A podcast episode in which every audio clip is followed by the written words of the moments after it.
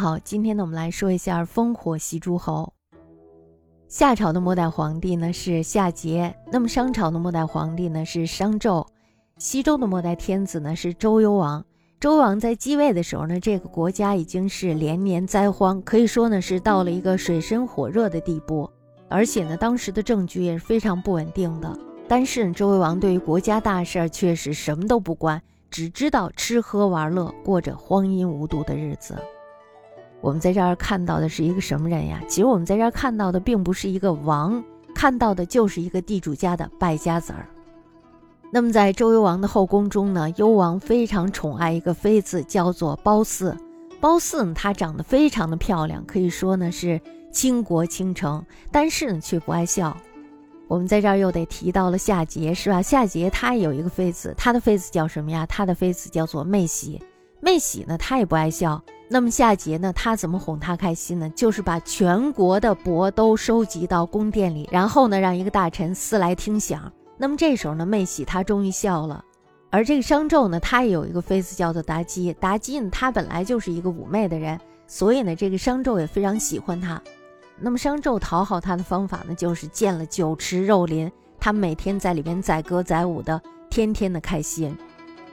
周幽王这个妃子呢是不爱笑的，那么周幽王呢他就想了，我怎么才能让我的这个妃子笑起来呢？大家知道，美人一笑百花开呀，是吧？所以呢，他就悬赏说，谁能叫褒姒一笑，我一定会赏他千两黄金。幽王他手下有个大官叫做郭石父，这个郭石父呢，他是一个非常善于拍马屁的人，也就是说呢，他是一个马屁精。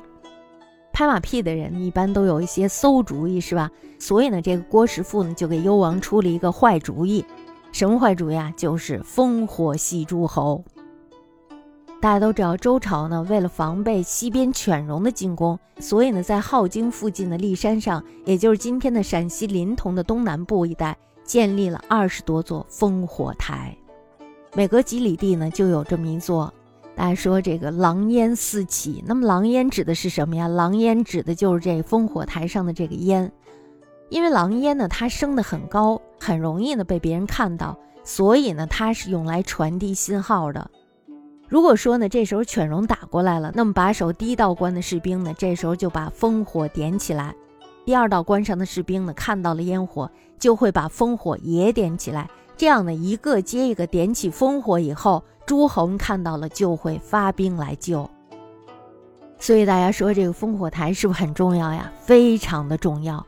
但是咱们说这个周幽王他就是一个地主家的败家子儿，他并没有意识到这个非常的重要，而且咱们也能感觉到他的这个脑子呀，完全是被驴给踢了，是吧？所以呢，他就同意了这个郭师傅的建议。于是呢，他们两个人决定烽火戏诸侯。他们上了骊山以后呢，真的把烽火台上的烽火给点了起来。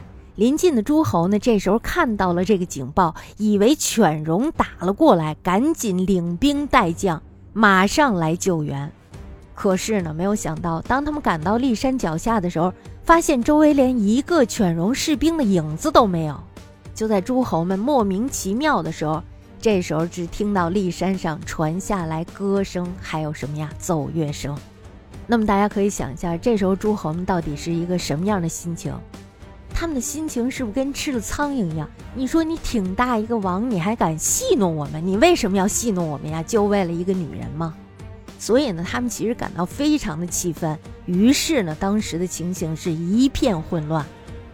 那么这时候呢，在山上的褒姒看到诸侯们乱哄哄的，一阵奔忙，褒姒呢是真的笑了起来。褒姒这一笑呢，让周幽王非常的高兴。可是呢，诸侯们却是憋了一肚子的气。我们说这个幽王呢，他宠爱褒姒是吧？所以呢，这个幽王他干脆做了一件什么事儿呀？既然我宠爱你，那么也好，我就索性把我的王后废了，把我的太子也废了。废了干嘛呀？废了立褒姒为王后，立褒姒的儿子伯服为太子。那么在这儿呢，大家就要想想了，王后她是一般人吗？王后她肯定不是一般人。王后的父亲呢是申国的诸侯，这时候呢他就听到了这个消息。谁的父亲听到了这个消息能不生气？肯定是没有，是吧？所以呢，他就联合了西方的少数民族犬戎进攻西周。在公元前七百七十一年的时候，犬戎兵临镐京城下。幽王这时候怎么办呀？幽王这时候是真的慌了，而且真的害怕了。于是呢，他就连忙下令把骊山上的烽火点起来。但是大家要想一下，他这时候点烽火还有没有用啊？肯定是没有用了，是吧？为什么呀？因为大家都听过那个狼来了的故事，对不对？所以说呢，这回诸侯们都不再上当了，谁也没有来理会这个周幽王的烽火。而且呢，当时正好赶巧，镐京中的兵马并不多，有一部分的兵马呢到别的地方去打仗了，所以呢，镐京很快就被犬戎攻破了。这时候呢，幽王逃到了骊山的脚下。可是你能不能逃出犬戎的魔爪呀？逃不出去了，是吧？于是呢，在骊山他被杀了。这个褒姒怎么办呀？这个褒姒呢也被掳去了。此时呢，周王室历年积存下来的金银珠宝，所有的财物都被洗劫一空。这个全国最大的地主被打劫了，同时呢，家主还被土匪给杀了，就是这么回事儿，是吧？诸侯们这时候通过线报就弄清楚，原来这次真的是犬戎来犯，于是呢赶紧派兵来救援。可是呢已经晚了一步，为什么晚了一步呀？幽王已经被杀了呀。所以呢诸侯们一看幽王已经死了，只好呢和申侯一起商量，拥戴幽王的儿子宜臼继承王位。这就是我们历史上的周平王。大家要知道，从周平王开始，就已经不再是西周了，而是东周。东周列国的时代要开始了。为什么说东周要开始了呢？这个我们下次再说。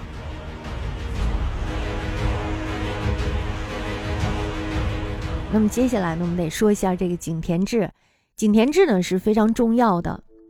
井田制呢，是由原始氏族公社土地公有制发展而来的一种土地制度。根据孟子等古代文献的记载呢，它存在于西周以前，有一段很长的历史。但是呢，直到西周才臻于完善。这一制度呢，因为耕地的划分非常像一个井字而得名。它的特点呢，实际上就是耕作者对土地没有所有权，而只有使用权。周礼中呢是这样说的：说。以九夫为井，方一里为一井，方十里为城，即百井；方百里为同，即一万井，构成井田体系。因而呢，井田制大致分为两个体系：八家为井而有公田，与九夫为井而无公田。井田制下的劳动者的经济负担是什么呀？就是税和赋。我们大家知道，在原始氏族公社的时候，土地公有制呢，是因为他们的生产力低下，所以呢需要一群人一起劳作，这样呢才能把这个土地伺候好，也就是说呢才能长出更多的粮食来。那么当打出粮食以后呢，由氏族公社的领导者再把这些粮食给他们平均分配出去。那么到了奴隶制呢，也是公有制的，但是呢这个公有制不是氏族公社的公有制，而是什么呀？天下所有的土地都归国家所有。那么就这一点来说呢，它跟氏族公社的土地公有制是很像的。可是呢，天下是谁的呀？比如说周王吧，所有的土地都是周王所有。周王呢，再把这些土地分配给奴隶主使用。奴隶主呢，他们是没有买卖还有转让土地的权利的。还有呢，就是他们要交一定的赋税。奴隶主呢，会强迫奴隶集体耕作田地。而且呢，是无偿占有奴隶的劳动成果。那么井田制呢，就要比这个更加先进一点儿。比如说这个井字吧，我们知道它有外八，还有中一。外面的八块呢都是私田，只有中间的这一块呢是公田。公室毕，然后呢至私室。从春秋时候起呢，井田制呢就开始日趋崩溃，因为那时候已经开始土地私有了，是吧？所以呢，像井田里边的那个公田呢就不存在了。那么，当土地变成私有制的时候，这时候呢，国家就会进入一个分封制，也就是说呢，它进入了一个封建时代。我们来举一个例子：周王呢，因为姜子牙功勋卓著，于是呢就把他分封到了齐地，建立了齐国。但是那时候是不是齐国呀？并不叫齐国，是吧？它只叫齐地。这片地方属于谁啊？这片地方呢，一直都属于周王。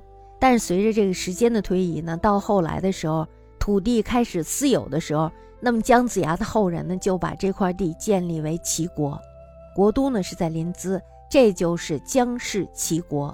后面的齐桓公呢，就是姜子牙的后人。所以说呢，到后来土地私有了，这片土地呢归姜子牙的后人所有。那么姜子牙的后人对于这片土地有没有买卖权呀？有买卖权，有没有转让权呀？也有转让权，他可以随便的处置这块土地，这就是土地私有。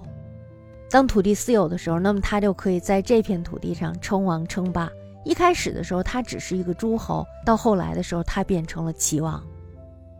所以呢，我们在这儿看到的是什么呀？我们看到的是井田制，就是公有制到私有制的一个过渡。